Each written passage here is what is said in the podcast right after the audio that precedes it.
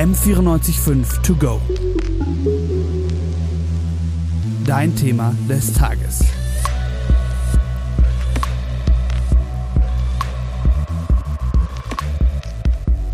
Daddy Issues. Der Großteil von uns hat diesen Begriff bestimmt schon mal gehört.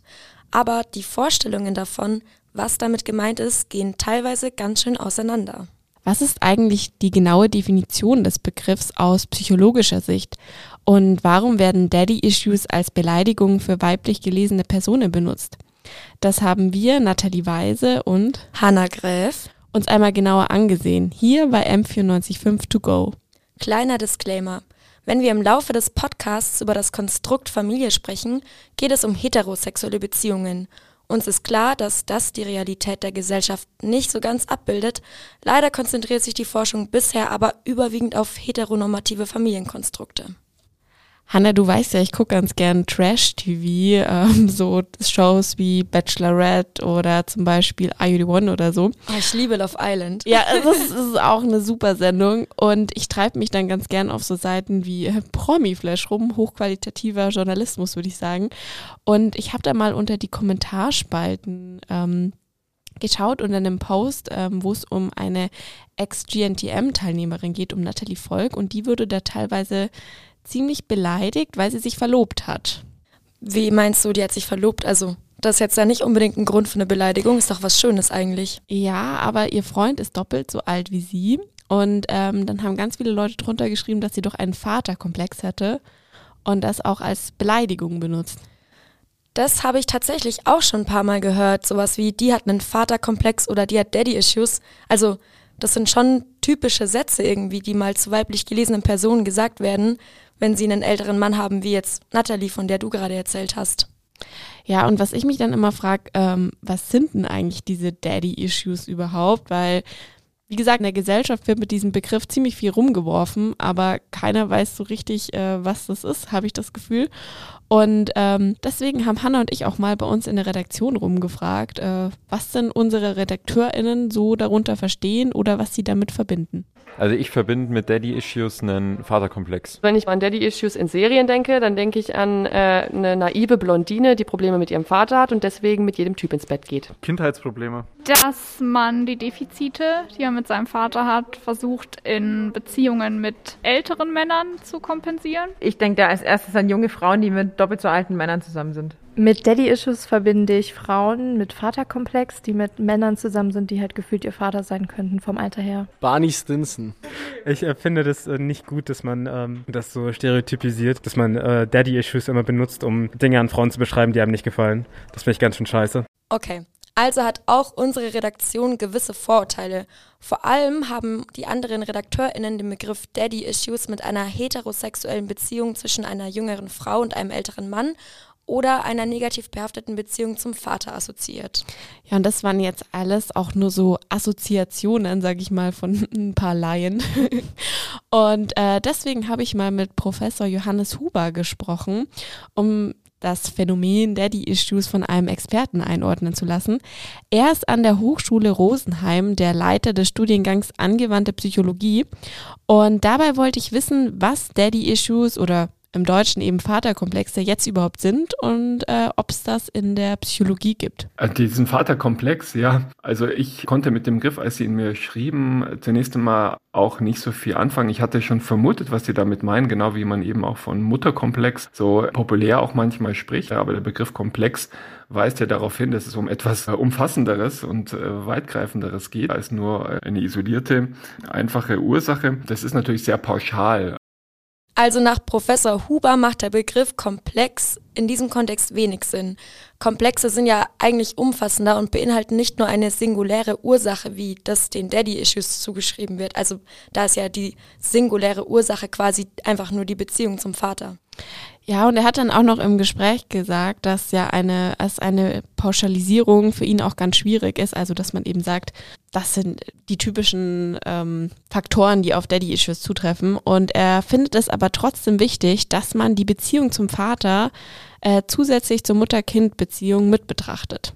Also vielleicht gibt es sowas wie einen Vaterkomplex, aber eben nicht so als pauschale Erklärungsfolie, sondern eher so als Hinweis darauf, dass man eben auch nach den Spuren des Vaters in der persönlichen Biografie für einen selber, der sozusagen Selbsterfahrung, aber natürlich auch in der Betrachtung von Fällen, von Geschichten, ja, von Lebensgeschichten natürlich auch der Vater hier irgendwo seine Spuren hinterlässt. Auf Töchter wie auf Söhne. Professor Huber meinte ja auch, dass ein Mensch im Laufe seines Lebens von sowohl der Mutter als auch dem Vater beeinflusst wird oder anderen Bezugspersonen.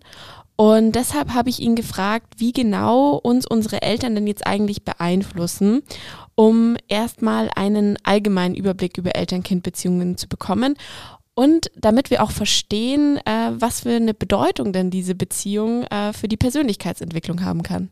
Grundum ganz allgemein kann man sagen, dass jede Form von persönlicher Nahbeziehung, vor allem auch im frühen Kindesalter, uns äh, wesentlich beeinflusst in der persönlichen Entwicklung und damit auch in der Persönlichkeitsbildung. Das hat einfach auch damit zu tun, dass wir als Spezies Mensch auch physiologisch gesehen relativ unfertig, unreif, sagt man ja auch, auf die Welt kommen und deswegen ja eine hohe Umweltoffenheit besteht für ja, Erfahrungen mit der dinglichen Welt, aber natürlich auch mit der sozialen Umwelt. Also nehmen quasi alle Personen und eben nicht nur Vater und Mutter, die zu unserem engeren sozialen Umfeld gehören, also die in unserem Leben eine wichtige Rolle spielen beispielsweise, einen Einfluss darauf, wie wir uns entwickeln.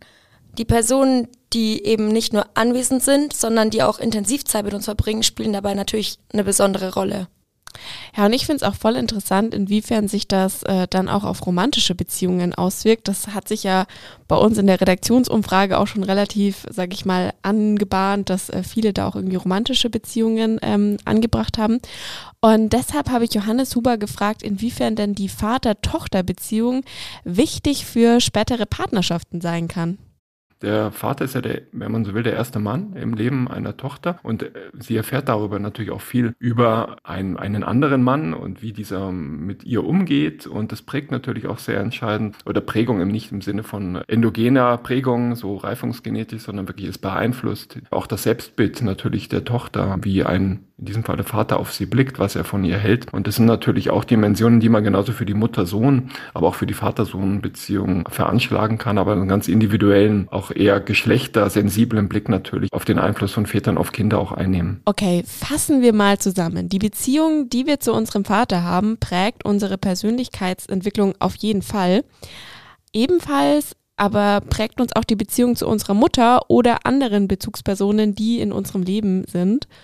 Und unsere Frage, wie genau man jetzt Daddy-Issues oder Vaterkomplexe definiert, kann aus psychologischer Sicht nicht eindeutig geklärt werden. Gut, in der Psychologie war das jetzt schon mal ein kleiner Fehlerfolg, wenn man es so sagen will. Da kommen Daddy-Issues als Phänomen jetzt nicht vor. Aber in der Gesellschaft spielen sie ja schon eine große Rolle. Ich meine, jeder kann mit dem Begriff irgendwo was anfangen, wie wir vorher auch schon festgestellt haben. Und nicht nur in Social Media, sondern auch in Musik, Film und Serien werden Daddy-Issues reproduziert.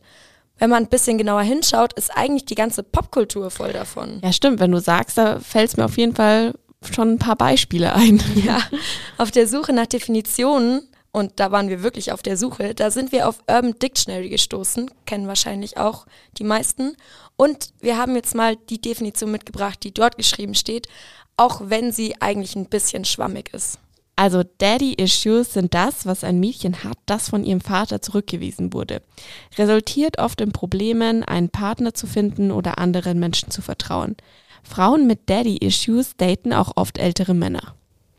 Ja, neben dieser Verwendung werden Daddy-Issues laut Urban Dictionary vor allem Frauen zugeschrieben, die immer wieder an Partner geraten, die sie schlecht behandeln. Und vor allem in Filmen und Serien wird das Wort außerdem für sexuell offene Frauen benutzt. Bei letzteren sind Daddy-Issues dann auch die Ursache für ein geringeres Selbstwertgefühl, das in der Suche nach Bestätigung resultiert. Gut, bis hier war das jetzt alles noch Urban Dictionary. Und Urban Dictionary erwähnt das zwar nicht explizit, aber vermeintliche Daddy-Issues, weil das Phänomen gibt es offiziell ja nicht, wie wir vorher gelernt haben, gibt es nicht nur zwingend in romantischen Beziehungen, sondern die können natürlich auch in andere zwischenmenschliche Beziehungen reininterpretiert werden. Und um etwas anschaulicher zu machen, wie Daddy-Issues dann so in Filmen und Serien dargestellt werden, habe ich mal ein Beispiel äh, mitgebracht und äh, schauen wir mal, ob du genau das gleiche siehst wie ich in dem Beispiel, Hannah. Okay, ähm, ich glaube, viele von uns kennen die Serie How I Met Your Mother. Ähm, für diejenigen, die es noch nicht kennen. Ich zum Beispiel. ja, ich war ein Fernsehkind, deswegen kenne ich ähm, Im Mittelpunkt der Serie stehen fünf Freundinnen aus New York und ein Teil der Gruppe ist Barney Stinson. Der wird in der Serie oft als so ein krasser Aufreißer dargestellt, der viele Frauengeschichten hat und sich auch ungern bindet. Und im Laufe der Serie stellt sich dann raus, dass Barneys Vater, als er ganz klein war, die Familie verlassen hat. Und ähm, Barney lernt dann auch im Erwachsenenalter seinen Vater kennen erfährt dabei aber auch, dass dieser nochmal später ein zweites Mal Vater geworden ist, also dass Barney einen kleinen Halbbruder hat. Und ähm, als Barney dann eben bemerkt, dass sein Vater für seinen kleinen Sohn, Barneys Halbbruder, mehr da ist und so ein guter Vater ist ähm, und äh, dem kleinen Sohn sogar einen Basketballkorb gekauft hat, entsteht zwischen Barney und seinem Vater folgende Szene. Barney, what is going on? This is mine. I don't understand. JJ gets a childhood, a dad, a real family, and a basketball hoop? No, no. I at least get the hoop. Talk to me. Why? Why should I? You're lame, okay? You're just some lame suburban dad. Why does that make you so mad? Because if you were gonna be some lame suburban dad, why couldn't you have been that for me? Oh, da kann man ja richtig die Enttäuschung und den Vorwurf von Barney gegenüber seinem Vater raushören. Und das heißt, ich als Zuschauerin soll jetzt annehmen, dass Barney Daddy-Issues hat, weil sein Vater die Familie verlassen hat. Ich denke mal aus Sicht der Serienmacher schon und es gibt tatsächlich auch einige Memes dazu ähm, im Netz und äh, Barney ist ein relativ bekanntes Beispiel, wo man auch ganz gut sehen kann, dass Daddy-Issues jetzt sich nicht nur auf Frauen in Film und Fernsehen beziehen, sondern eben auch auf Männer sich beziehen können. Ja, jetzt wo du das Beispiel mit Barney gezeigt hast, ist mir auch noch was eingefallen, also wo ich so vermeintliche Daddy-Issues in der Serie schon mal gesehen habe. Hast du Pretty Little Liars gesehen? Ich habe die erste Staffel gesehen und dann bin ich ausgestiegen. ja, ich habe jetzt auch nicht alle gesehen, aber einen Teil schon. Und ich meine, also falls es jemand nicht gesehen hat, es gibt ja da vier Freundinnen und ein Jahr nach dem Verschwinden einer Freundin bekommen die dann mysteriöse Botschaften und die sind alle mit so einem A unterzeichnet und die droht nämlich damit, all ihre Geheimnisse zu verraten und dann wird alles auf den Kopf gestellt und eine Wendung jagt die nächste. Aber eine von den vier ist auf jeden Fall die Area und die hat dann ein bisschen später auch was mit ihrem etwas älteren Geschichtslehrer. Aber Area hat halt auch ein schwieriges Verhältnis mit ihrem Vater und erwischt ihn dann auch, wie er ihre Mutter betrügt und er bittet sie sogar, das nicht ihrer Mutter zu sagen. Okay, krass. ja, das ist, äh, glaube ich, ziemlich krass. Also, wenn man sich vorstellt, an Arias Stelle zu sein. Und deshalb hören wir jetzt auch mal in diese Szene rein. I've been calling you all afternoon. Where's mom? She took Mike to the movies. Are you okay? What does she know? Nothing.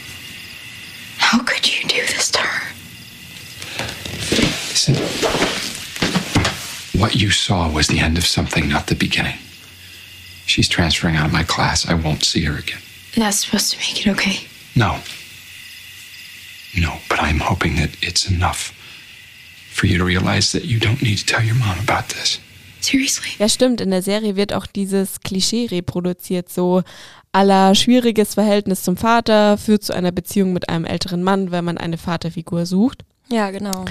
Mir ist tatsächlich jetzt gerade auch noch ein Beispiel eingefallen, ähm, das nichts mit romantischen Beziehungen zu tun hat. Früher, ähm, so im Teenie-Alter, war einer meiner Lieblingsfilme Pitch Perfect. Oh, ich habe es auch geliebt. Ja, das, die sind auch noch gut, finde ich. ja, wurde dann mit jedem Film ein bisschen schlechter, meiner Meinung nach, aber der erste Teil war auf jeden Fall echt. Der erste gut. Teil. ähm, und da geht es ja um so eine College-A Cappella-Gruppe, die Barden Bellas. Und ähm, die Barden Bellas werden geleitet von Aubrey Posen. Und äh, Aubrey ist sehr ehrgeizig und will immer alles perfekt machen.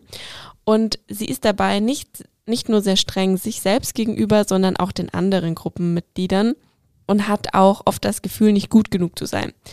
Und irgendwann in dem Film stellt sich dann heraus, dass ihr Vater früher sehr streng zu ihr war.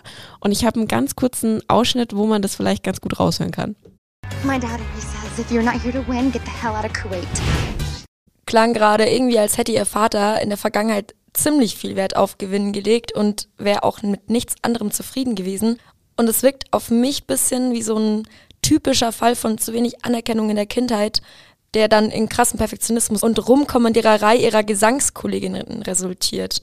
Zumindest ist das, glaube ich, das Bild, das man von der Aubrey eben bekommen soll.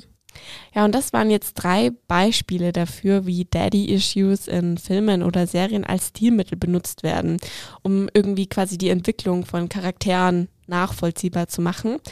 Aber irgendwie ist da dann auch der einzige Zusammenhang, den ich da sehe, dass eben bei jeder Person auf eine unterschiedliche Art und Weise ein nicht ganz optimales Verhältnis zum Vater bestand. Ja, also das ist auf jeden Fall die einzige Gemeinsamkeit, weil ansonsten waren ja diese ja, vermeintlichen Daddy-Issues ganz schön unterschiedlich.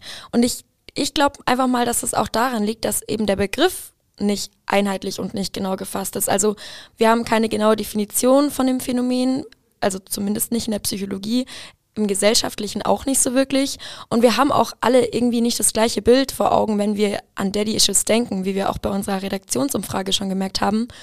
Und so kommt es dann eben auch dazu, dass in Medien also filmischen Erzeugnissen und Serien, ganz unterschiedliche Bilder gezeichnet werden können, wie wir auch bei unseren Beispielen gemerkt haben, die aber alle irgendwo mit Daddy-Issues ausgelegt werden können oder sogar von KonsumentInnen der Medien so ausgelegt werden sollen.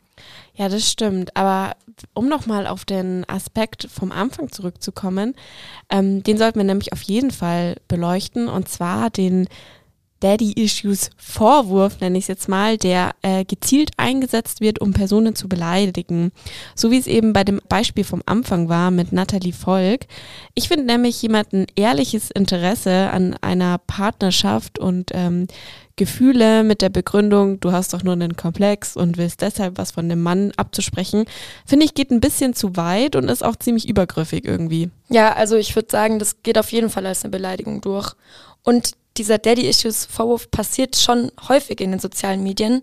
Deshalb habe ich jetzt mal mit Marlene Hobrag darüber gesprochen. Sie ist freie Autorin und hat Kultur- und Medienwissenschaften im Master studiert und sie hat selbst auch schon über Daddy-Issues geschrieben, weil sie ihr selbst online auch schon vorgeworfen wurden in Diskussionen mit Männern.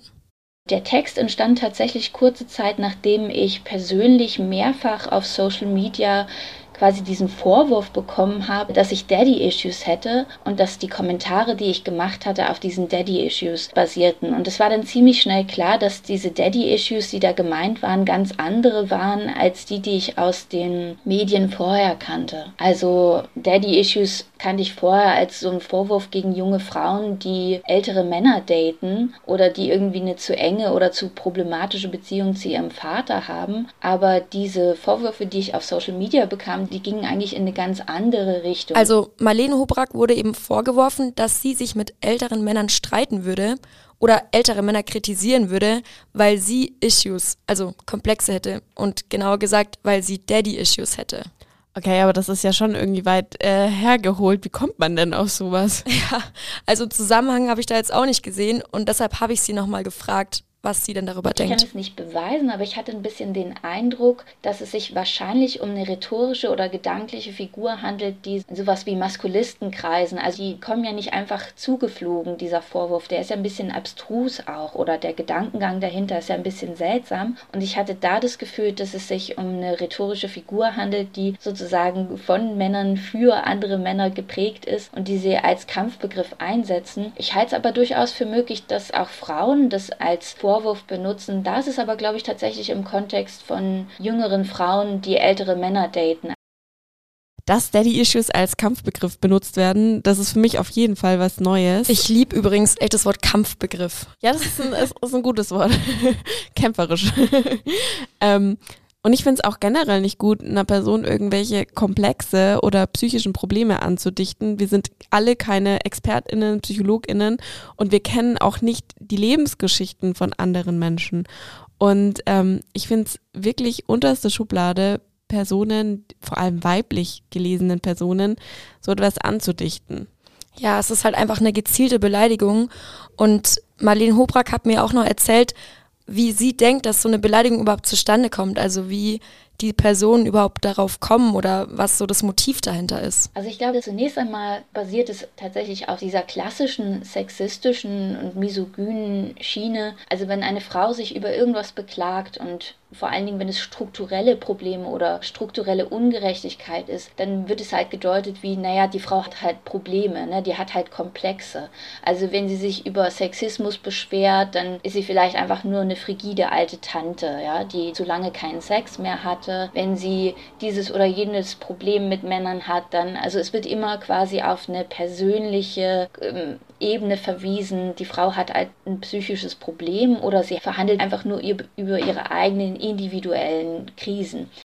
Ja, sie meinte außerdem eben noch, dass Feministinnen häufig mit Daddy-Issues beleidigt werden oder ihnen Daddy-Issues vorgeworfen werden, wenn sie gerade über strukturelle Probleme sprechen. Also Probleme, die nicht mit dem Individuum, das davon spricht, zu tun haben, sondern mit unserer Gesellschaft beispielsweise weil es eben einfach einfacher ist, einer weiblich gelesenen Person psychische Probleme oder Komplexe zuzuweisen, als anerkennen zu müssen, dass ein systemisches Problem vorliegt, also aus Sicht beispielsweise des Mannes, der ihr Daddy-Issues vorwirft, so nach dem Motto, ja, ach, das Problem besteht doch gar nicht, du hast doch nur ein Daddy-Issue und deshalb denkst du, dass es so ist. Also es ist auch so eine Art Abwehrmechanismus und einfach Kritik abzuschmettern, dann zu sagen, du hast Daddy-Issues. Ich glaube, wenn man Frauen ja einfach beleidigen will, dann ist es immer ein sehr probates Mittel, dieses Psychische und das Sexuelle zu vermengen, weil es da natürlich ganz viele Angriffsfelder gibt. Also in dem einen Kommentar, in dem das Thema Daddy-Issues aufkam, hieß es dann, ich sei ja irgendwie eine ungeliebte Lesbe. Also es wirkte so ein bisschen wie als würde da jemand eine Bazooka rausholen und versuchen, wild auf ein Ziel zu schießen, in der Hoffnung, irgendeine der abgefeuerten Kugeln trifft vielleicht. Also irgendeine der Invektiven sitzt am Ende. Und das machte die Sache für mich dann aber auch fast wieder lustig, weil es halt so eine Ziellosigkeit der Angriffe ist, die mich persönlich ja dann auch nicht trifft, weil, weil es eben so abstrus ist in der Kombination von Faktoren. Das heißt, äh, bestimmte Personen, zum Beispiel ähm, vor allem jetzt in unserem Beispiel männlich gelesene Personen, benutzen den Vorwurf der Daddy-Issues, um vor allem weiblich gelesene Personen anhand von psychischen Kategorien und sexuellen Themenfeldern zu beleidigen. Und eben auch, weil sich der Begriff für sie aus ihrer Perspektive heraus eignet, um den weiblich gelesenen Personen ihre Kompetenz abzusprechen. So nach dem Motto, du hast einen Komplex, deshalb kannst du die Situation gar nicht richtig einschätzen und deshalb bist du gar nicht kompetent genug darüber zu sprechen, was natürlich vollkommener Bullshit ist. Gut, wir haben auf jeden Fall festgestellt, man kann Daddy-Issues aus richtig vielen unterschiedlichen Blickwinkeln betrachten. Ja, deswegen lasst uns doch vielleicht nochmal rekapitulieren, äh, was wir so herausgefunden haben. Was sind Daddy-Issues? Ich würde sagen, kann man nicht so genau sagen. Klar ist aber auf jeden Fall, dass sie in der Wissenschaft kein klar definiertes Phänomen sind. Es gibt also keine einheitliche oder genaue Definition, die uns vorschreibt, das sind Daddy-Issues, das nicht. Klar ist aber, dass sich der Begriff nicht nur auf romantische Beziehungen bezieht, wenn er benutzt wird. Trotzdem ist der Begriff von Relevanz, also auch wenn es keine einheitliche Definition gibt, weil er eben in der Popkultur immer wieder aufgegriffen wird. Daddy-Issues sind ein beliebtes Stilmittel in der Film- und Serienlandschaft, siehe mal Barney und Aria beispielsweise. Aber auch da, da kann man in den verschiedensten Charakterkonstellationen und Situationen Daddy-Issues reininterpretieren, muss man aber nicht zwingend. Auch in den sozialen Medien stoßen wir auf Daddy-Issues. Und zwar nicht nur in Form von äh, Vermutungen, sondern als ganz gezielte Beleidigungen. Und ich glaube, zumindest bei dem Punkt, was das Thema Daddy-Issues angeht, sind wir uns einheitlich einig, das geht einfach gar nicht. Ja, das ist ein ziemlich gutes Schlusswort, würde ich sagen. Denn damit sind wir auch am Ende dieser Folge von M495 To Go. Wir sind Hanna Gräf und Nathalie Weise und verabschieden uns für heute. Bis bald. Bis bald. M945 To Go.